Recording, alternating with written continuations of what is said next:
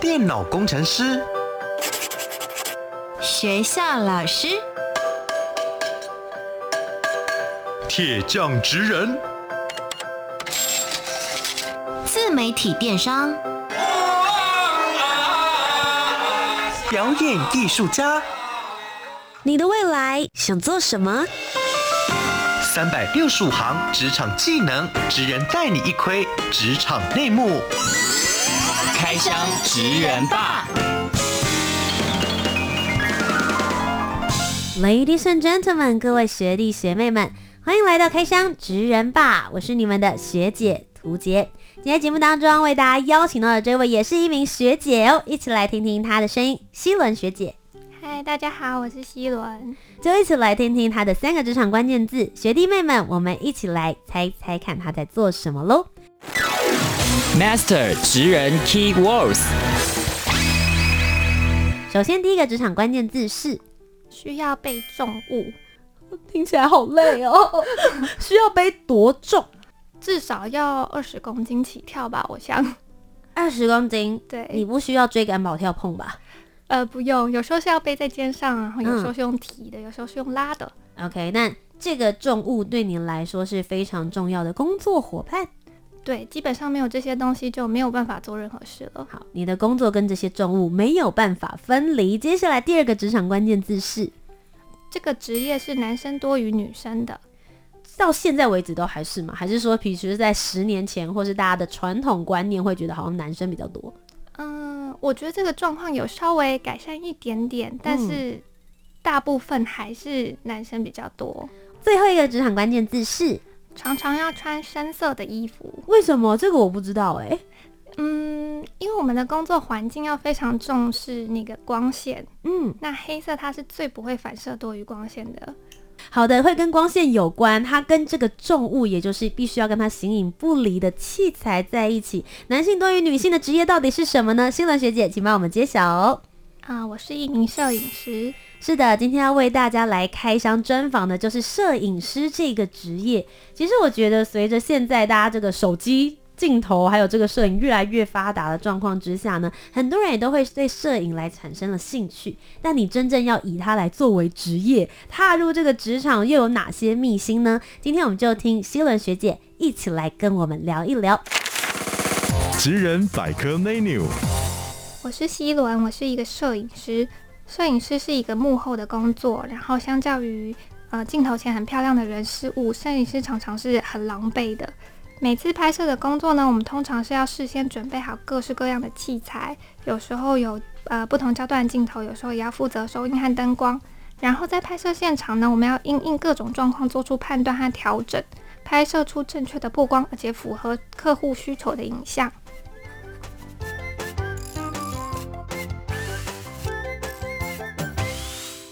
首先，我们就从一开始好了。大家都会常常想说，我要进入一个职场，也许是跟我在大学或者是研究所学的是有相关的。希伦学姐当时在大学的时候念的是什么样的科系呢？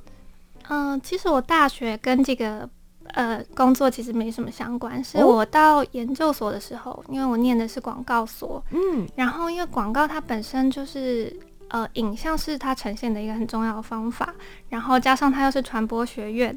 所以我在研究所期间就跟着广电所的学长姐去开始开始接触拍片，嗯，然后啊、呃，因为跟了拍片以后，我觉得哇，拍片真的超棒，就是大家一起齐心协力的做一件事情，而且学生制片通常是最困难的，是没有什么钱的，然后大家通常都是很困难的睡，很困难的吃，然后很努力的完成一部片。然后我那时候就觉得哇，原来摄影没有这么。遥远，嗯，所以我就开始自学摄影，自学拍照，这样。哦，所以其实你并不是在经过科班的训练之下学习摄影的，你是后来的时候才自己自学。但在自学的这段过程当中，你花了多久的时间，你才真正觉得好像可以称呼自己为摄影师，然后出去外面开始接案了？哇，这其实超级难的，就是，嗯，嗯，我觉得。要有自信到我能说自己是一名摄影师，好像历经了我真的入行了，过了三四年，我才很有自信的说我是摄影师。我觉得可能跟我的个性比较有关系吧。我觉得摄影是一个技术含量非常高的职业，嗯，然后同时它又是一个变动性非常大，你知道每年都有新的技术，每年都有新的机器，嗯，然后不包含软体，你用的剪辑软体，你用的呃修图软体，每年都在更新，嗯，然后四 K、六 K，现在都到八 K 了，嗯，所以我觉得很难。我不是一个技术方面非常专精的摄影师，所以这件事情的确要花非常非常多时间，嗯，慢慢的学，然后。慢慢的经验，真的没有办法一下就学会。那新闻学姐现在当摄影师大概已经有多久的时间了？呃，今年好像快要迈入第七年了，就是以摄影为职业，嗯、然后以摄影为生的话，嗯、大概是七年左右。你在成为摄影师之前，你觉得摄影师是一个什么样的职业？而现在真的成为摄影师之后，你觉得有些什么样子想象中的不同吗？我觉得摄影师一直。都是我的梦幻职业，然后我一直都觉得摄影师应该就是高高在上，然后呼风唤雨，然后全知全能的存在。然后，但我自己当了摄影师以后，我就好像破坏了这个 规则。所以我我其实，在刚入行的时候遇到很大的自己对自己遇到很大的挑战，就是我我试了很多事。我想说，自从入行之后，我就不穿短，几乎不穿短裤了，因为我怕人家觉得不够专业。嗯，然后。我有试着努力把自己的声音压低一点，研究就是有说声音低沉的人，大家会觉得比较有说服力。但摄影也是要在现场知道，别人说你那个头歪一点，你这个下巴高一点什么之类的，我就觉得我这样子是不是不能符合这个大家对摄影师的期待？所以做这些，我觉得是蛮无所谓的努力啦。嗯，不过其实我觉得，对于一个摄影师来说，当然在现场要建立这样子所谓的权威感，或者让大家相信你，相对来讲非常辛苦。可是其实我真的觉得，你们就是用作品说话的人。嗯，我觉得的确是要慢慢的累积。嗯，那我们就来聊一下，身为一个摄影师，你接到了一个案子之后的一天，以及在这个事前你需要做些什么样子的事前准备，在拍摄当中你需要注意些什么，而在结束之后，你的工作。有了这些素材就好了吗？还是其实你们在后置方面也要一起来付出一份心力？嗯、呃，我的工作习惯是，不管是哪一个类型，不管是企业形象，或是纪实的片，或是节目拍摄之前，我都会先搜集 reference，然后参考他们的运镜，然后参考他们的分镜。嗯，因为这个在拍摄时前就决定了大概七八成，那后置只能帮助你。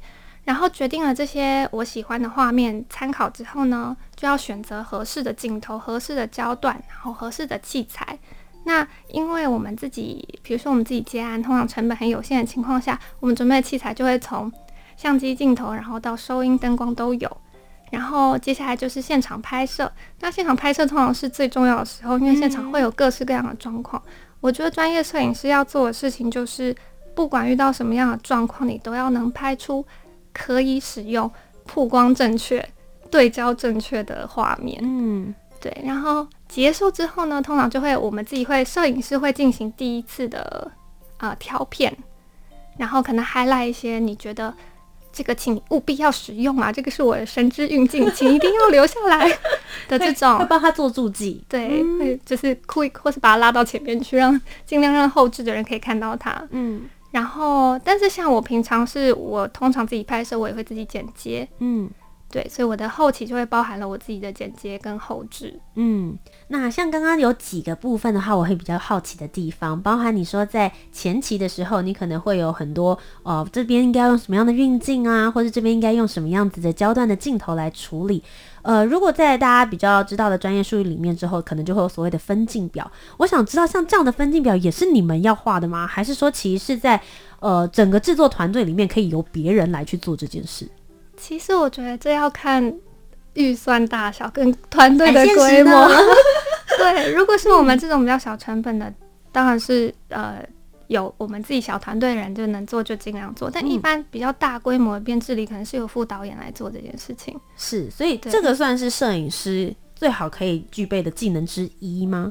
呃，我觉得不能算是，但是绝对非常非常有帮助。嗯，那接下来第二个部分，就你刚刚有提到，你们前期的时候会讨论很多事嘛？现场应该要怎么样子拍摄啊？可能会遇到什么样的状况？但一定在拍摄现场的时候会遇到一些意想不到的事。好，遇到的是技术性的问题，比如说我们要拍人物访问，嗯，它是一个剧场，上面是铁皮屋，然后下大雨。整个收音就哒哒哒哒对，收音就声 音就很悲剧，就是很史诗般的背景这样，或者是垃圾车经过还要停，他已经讲到他情绪上来的时候，垃圾车经过，他那个情绪就没有办法再重来了，对。所以这种技术性的问题就没有办法避免，或者是这其实是现场到了你才会知道说哦，原来这个时间刚好是垃圾车会经过，对啊，或者刚好是大家下班时间车声非常严重，这就是在事前的时候没有办法预知的事情。对，现场你们就需要去做一些调整。是，那因为其实我们今天就是跟新闻学姐聊的时候，我们就说，哎，她的职业是摄影师，但事实上摄影有分非常多。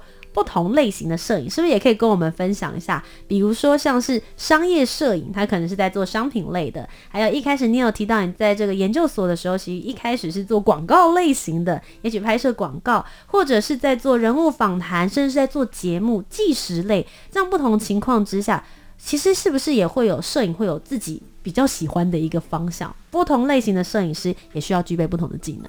是。嗯、呃，其实每次跟大家说我是摄影师，最多人反映是你是不是婚摄？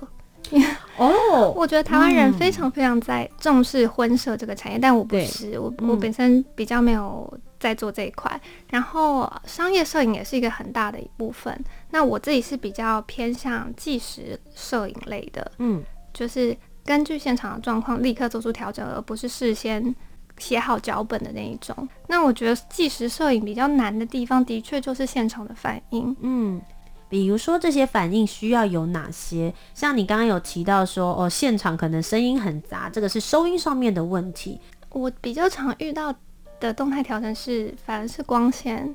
因为我们在自然的情境下拍，如果我们没有用太多的灯的话，通常是自然的比较即时的状况下，我们不会用太多的灯，那光线就会变化。嗯，但是我们又要再用操作这个机器，让大家不要看出来它变化那么大，你要一点一点的调，一点一点的调。所以很多资深的摄影师非常厉害，他们会看天象，他们会说那片云等一下飘过来了，飘过来大概是十分钟，所以他就会准备好，就是渐渐的缩那个光线，或者渐渐的放大那个光线。我上一次听到有这样子描述的，是在访问那个海上工作者的时候，差不多 才会跟我们说，就那片云现在过来了，所以过多久的时候可能会下大雨，现在赶快把大家这个帆啊或者什么舵啊，大家也差不多要回航之类。就是观天上的部分，观天上的部分也是摄影师也许可以增长出来的另外一种技能。那像你拍摄出现在七年左右的时间了嘛？有没有让你觉得最困难的一场拍摄？我觉得应该算是，嗯，不能算是最困难，但是算是我觉得最紧张的一次是，嗯，我到某个监狱拍摄，然后那个监狱是男子监狱，我不会直接接触到那个，他们会称受刑人为同学，我不会直接拍摄到同学，但是会拍摄他们正在从事的活动，OK，是一个很正向的活动，嗯，但是因为我从来没有。受到这么多人关注过，大约就是因为他们是聚集在一个很大的空间，然后两三百个同学，然后我就感觉我从进去的那一秒开始，就是所有人都在 注视我，有一点点不自在这样子。但那一场拍摄后来呢？啊，那天拍摄算蛮顺利的啦。嗯，所以他们哦，我当天还听到他们讲了很多很有趣的反应，嗯、像有个同学就说。啊！你们都拿这么多镜头对着我，我以为我被临检呢。我觉得他们的形容词很可爱。然后或者是我们拍了一个画面是，嗯、呃，他们因为他们不能露脸嘛，所以我们拍了一个剪影。嗯。然后他就说，呃，有个同学就真的也很好笑，就说：“那我要跟我的家人说，我上电视了，这次不是因为刑案。”这样就是其实蛮可爱的黑色幽默的部分。其实他们蛮幽默的啊，就是这样互动起来的时候，反而气氛也会觉得很轻松、很舒服。对，他们也没有要刻意给你紧张感啦。有没有觉得自己走进去的时候，那个紧张瞬间好像有点稍微被释放掉？有了，有了，有了。哇！不过其实我觉得你刚刚讲的这个例子让我想到一件事，就是我一开始的时候就想说，哎、欸，我要邀请你来，然后我就跟就是电台其他团队人就说，他说哇，哦，就摄影师，因为我们就想说可以找团队来，他们就说，哎、欸。那你这一次因为看了名字之后就 C 轮嘛，然后他说哦是女生哦，然后我那时候其实就很好奇，大家为什么会对于摄影师是个女生哦，然后接下来大家就会说啊，所以是一位女摄影师，可是我从来没有想过要在我前面访谈的时候就说，哦，那我们今天请到的新闻学姐是一位女摄影师哦。那其实我相信有很多在这个报道上面，或是很多社群上面，当然大家就会去思考说，职业是不是有分哪一个性别，就是男性或者是女性？也像你在一开始的时候，我们有讲到第二关键字，它是男性多于女性的。你自己身为一个摄影师，然后是一位女性，你喜欢被人家称呼为是女摄影师吗？或是你觉得以女性、生理女性的角度来说，在这个产业里面，真的有因为女性的角色而让你觉得比较不方便的地方吗？嗯、呃，其实我真的觉得这个问题超棒，因为我真的很不喜欢被称为女摄影师，我喜欢被称为摄影师。嗯，然后我觉得大家都有一个惯性，就是觉得摄影师是男的，所以我刚开始。初期踏入行的时候，我也会自称自己是摄影大哥，因为大家总是称我称整个群体为摄影大哥。当我跟大家一起在比如说同一个场合拍摄，跟其他摄影同业一起拍摄的时候，大家都会主持人也会在台上说：“那摄影大哥准备好了吗？”类似是这样。那我、哦、会耶，因为有的时候如果站在上面，你想要特别跟谁讲话的话，嗯，你很有可能会被称为为摄影妹妹，会吗？有人这样叫过吗？欸、我其实，呃、因 为我我其实刚入行是呃摄影记者啊，OK，所以大家的那个尊敬的程度会再高一些些。没有，我的意思是说，我刚开始当摄影记者的时候，常遇到一个状况是，摄影同业会说：“哎、嗯欸，你是来直播的吧？去后面哦。”就是，或者是：“哎、欸，你是走错地方了吗？这里是摄影的位置哦。”就是大家会没有办法理解说，哈，你在这里干嘛？嗯，但是当然后来就是呃，同公司的摄影摄影师帮我跟大家打过招呼之后，大家就啊、原来是新来的摄影记者啊，这样是是是，对。Okay 但是真的是大家普遍想到摄影师的那个形态，就像图杰刚刚描述的那样，嗯嗯嗯。但这件事情有对你造成什么样子的困扰吗？我其实蛮开心的耶，我觉得我是那个反转大家。想象的那个人，嗯，所以我后来都听说别的，就算是我没有接触过的其他的同业都知道啊，有一个摄影妹妹，嗯，加入了我们这个团体，这样，嗯，然后就觉得蛮好的。如果越来越多像我这样子非典型、非刻板印象型的摄影。加入的话，大家会越来越习以为常吧？嗯、是，但我相信，我觉得本来女性在男性在各种就是比如说生理构造方面啊，或者是有的时候，比如说大家在这个心思细腻的程度方面，有一些就是先天性上面的不同。你有觉得说你自己在这一块的话是有占有什么样子的优势吗？我自己是觉得我的，嗯、呃，其实应该不是说女生就一定比较细腻或什么，嗯、但是我本身是一个超级细节控的人。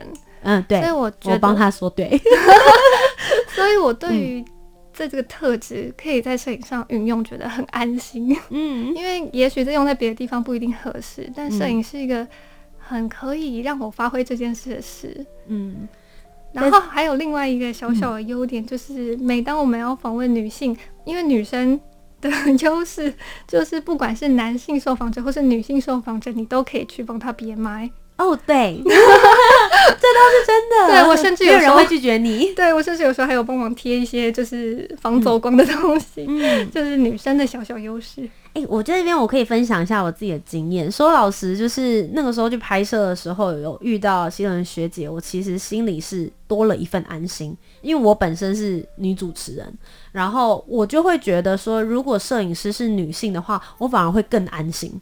对，就是不知道为什么这种这种感觉，可能对我来说，我自己也是一个刻板印象，就会觉得很安全。因为有的时候你出去一整个剧组的人全部都是男生的时候，说老实也是有一点点压迫感。就是就像你刚刚讲的那个状态，你一走到那个地方，包含受访人，然后整个团队全部都是男生，只有你一个女生站在那边的时候，你知道你很安全，可是你还是会有点紧张。对，所以我觉得你那个时候是成为我。非常非常安心的一个一个所在，我觉得其实是蛮好的，在这一点上面，感觉好像可以软化整个团队的那种平衡感。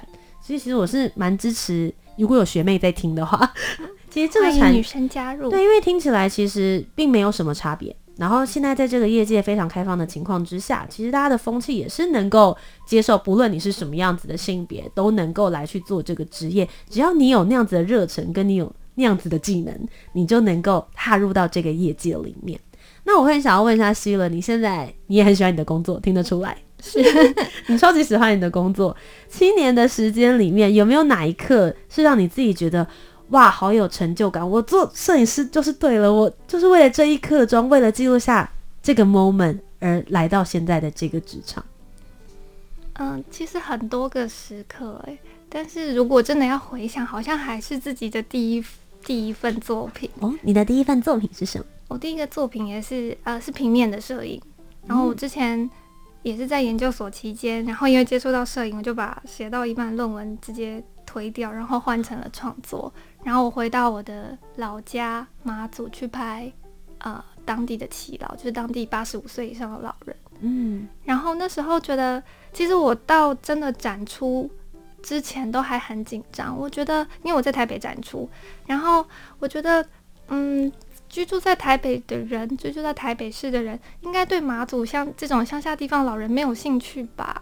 但是真的展出之后，然后大家来看展之后，得到反应反而都是他们很想了解更多他们的故事，就是更多关于马祖这些老人的故事，他们以前经历了什么。然后还有很多人跟我说，他想起自己的爷爷奶奶，嗯，然后我就觉得啊，很棒。然后也另外一部分当然是我跟受访者，呃，我跟拍摄对象的关系啦。嗯，因为其实拍摄老人是一个非常，我自己觉得是一个非常敏感的题材，因为不见得所有老人都喜欢被拍，但是刚好被拍摄到的对象都非常重视拍摄这件事情，因为他们这个年纪，然后又居住在马祖，马祖是过去可能三四十年是不能使用相机的地方，因为那边军事管制。嗯。嗯然后，所以他们对拍摄肖像这件事非常的重视。嗯，然后，嗯、呃，我就遇到有一个老奶奶，然后她就跟我说，我问她叫什么名字，我拍完他的照片一张肖像之后，他就问他叫什么名字，他就直接走掉了。然后我就想说啊，糟糕，我是不是让奶奶不开心了？结果他是走回自己的家里，然后翻箱倒柜找出自己的身份证，然后把身份证给我看，说他不会写字。但这是他的名字，然后就觉得很感动，因为我觉得我用我的方式记录他，而他也想要被记录这件事情。嗯、我不喜欢就是单方面的说，有些摄影师觉得我要来诠释你，嗯、我要来强化你哪些特质。我觉得我自己最喜欢的部分是我可以跟拍摄对象一起。创作一个东西，一个影像，嗯、然后有我们两个人的回忆，这样。嗯，就是除了忠实记录下来他那个时候的状态，同时也是他自己也喜欢的。你们两个是共同去创造了这一幅画面，而不是说你是用一个呃参加者或者是在从旁边拍摄的过程当中，只是记录下这个过程而已。对，哇，我很喜欢，听起来很棒的作品。现在在网络上还看得到它吗？啊，我就看得到你们的，应该是没有放到线上，但当时、嗯、呃有回到马祖展览，有在桃园文化局展出。嗯，其实呃很多人都会想说，哎、欸，身为一个摄影师，也许是业主跟你说你要拍什么，然后你们就去忠实的记录下或者他们所需要的东西。但其实大家也不要忽略，摄影师也是一个创作者。对，其实你们也是在创作作品，然后你们看。这个世界的视角，你们想要说故事的方式，大家平常可能比较习惯听声音、看 YouTube 或者是看文字，但事实上，照片也是可以说故事的。他们就是一群用照片说故事的人。那其实我最后这边也想要问一下希伦，既然就在讲说你的第一个作品，你是用这样子的方式记录了很多耆老，留下了马祖这边的故事，你未来还有没有想要记录哪些？未来。有，嗯，其实真的是因为工作的关系，好长一段时间是没有办法 做自己想做的东西啦。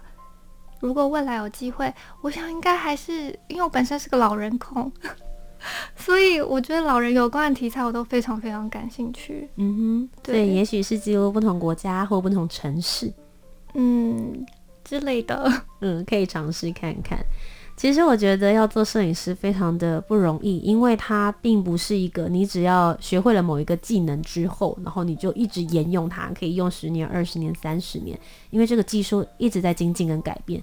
尤其是我觉得是在近十年内吧，每一年感觉都有巨大的变动，然后出了新的器材。甚至有新的剪辑手法，大家流行的东西不一样。我觉得跟女生身上穿衣服一样那种感觉，有潮流，对，也有潮流。我觉得有越变越容易上手，越变越平民庶民化吗？嗯、就是越来越不需要非常极度专业的人就可以操作很复杂的机器，越来越人性化。嗯、所以我刚刚说到那个负重的部分，其实也越来越轻了。嗯，所以你应该是可以对女生的生理条件更友善，会好一点点。就以前二十公斤，现在可能十七公斤，以后可能变十公斤喽。那想问一下希伦学姐，你自己呢，在呃，你有没有什么样子的计划或规划，或是从过去你是如何一步一步在更精进自己，不论是在摄影方面，或者说故事的技巧，你会用什么样子的方式，让你未来的作品能够更贴近潮流，或是更贴近你自己所想要呈现的真实？嗯，我觉得最重要的是大量的阅读，哎，不是不只是书啦，就是大量的看好的作品，嗯，回去看经典作品，然后一直看新的作品，或是看，如果愿意的话，看一些实验性的作品，我觉得会非常有帮助，因为，嗯，就是你你永远不可能一个人拍一一千部一万部的片，但是你可以透过这些人经验，可可以得到很多的启发，嗯。今天非常谢谢希伦学姐来到开箱职人吧当中。如果也有学弟妹们未来想要成为一名摄影师的话，我们来听听看希伦学姐有什么样子的建议。大家可以念什么样子的科系，或是平常在日常当中应该要做些什么样子的训练呢？职人真心话。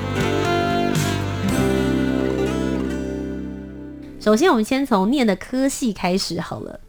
嗯，我觉得大家想到这个，普遍会想到电影系跟传播学院的广电。嗯、其实我觉得的确帮助很大，因为你可以，尤其是不只是器材熟悉的程度，人脉也是很重要的。嗯，你可以更容易进入进入这个圈子，电影圈或者是影视圈。嗯，但是我同时也认识了很多很优秀的摄影师，他并不是本科系的，那他就会有不一样的观点。我觉得不一样的观点在当一个摄影师也是非常重要的。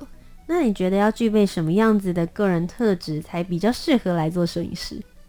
呃，最最最基本的是抗压性要高。嗯，对，毕竟我们从成为一个摄影师的路上，会遇到非常多的状况，嗯、然后尤其是拍摄现场，其实非常高压的，因为通常不能重来，而且是团队合作，你一个人 delay 了，全部人等等着你解决问题，所以抗压性是最重要的。然后我觉得第二个是解决问题的能力，嗯，因为也许就是我刚刚说的那样，现场很多突发状况，你不能等着别人来解决，每个人都要立刻解决当下的问题，我们才有办法在这个很压缩的时间内完成这个任务。嗯嗯。那最后一件也是比较社会现实的部分，你刚有提到嘛，你现在是在做接案的摄影师，但在这之前你踏入行其实是在。呃，做摄影记者这样子，可以跟我们分享一下。比如说，如果是刚踏入这个摄影记者这一块的社会新鲜人，他们的大概薪水幅度会在哪里？后来在做接案的摄影师，你们又是怎么样子来计算你们的薪水的呢？啊、呃，我先从摄影记者开始说起好了。摄影记者的起薪三万五左右，那每一间媒体不太一样，嗯、看他们的营收状况怎么样。是。那如果我成为一个 freelancer 之后，我觉得 freelancer 最大的难题就是薪水不固定。你有时候你可能这个月是零，嗯、但下个月又超级多。因为我算是运气非常好，工作一直都很很稳定，工作量非常稳定的情况下，嗯、是会比当摄影记者高一些的。那想问一下新伦学姐，就如果大家对你的作品很有兴趣的话，可以到哪里可以找到你？啊、呃，我现在很多大部分作品都会在此刻影像，那、嗯、大家可以搜寻此刻影像的脸书或是 YouTube 频道。那另外呢，呃，因为我本身有一只爱犬西巴，是一只柴犬，嗯、那我也帮他拍了一些影片，欢迎大家去搜寻柴犬喜巴。今天没朋友，他们还需要你当他的朋友哦。我先跟大家大力推荐，虽然此刻影像做出来的节目真的非常有质感，但我自己个人非常喜欢喜巴，所以希望大家可以多多去那边按赞、留言，然后看一下可爱的喜巴，它是一只狗狗柴犬。